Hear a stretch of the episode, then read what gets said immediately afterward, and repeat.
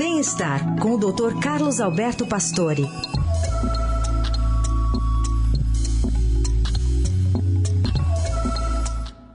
Hoje o Dr. Pastore vai falar sobre um conceito curioso, os neurodireitos. Bom dia, doutor.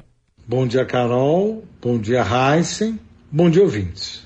Os chamados neurodireitos. Nós temos direitos sobre nossos pensamentos.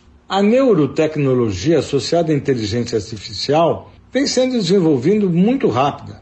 Essas relações já podem atingir os nossos pensamentos e, assim, lidar com as informações. Os pesquisadores já têm chamado atenção para a questão ética e jurídica e para a criação de neurodireitos. Já tem sugestões, como da Columbia University americana, que descreve o direito à privacidade mental, identidade pessoal, livre-arbítrio, igualdade de acesso à tecnologia e proteção contra a discriminação.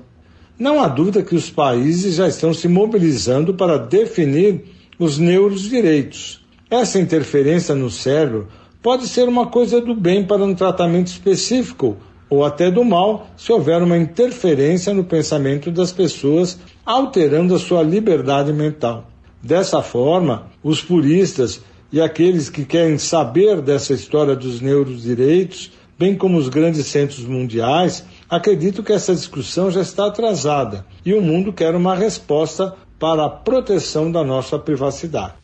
Doutor Pastore, que volta na quarta-feira a conversar conosco aqui no Jornal Adorado.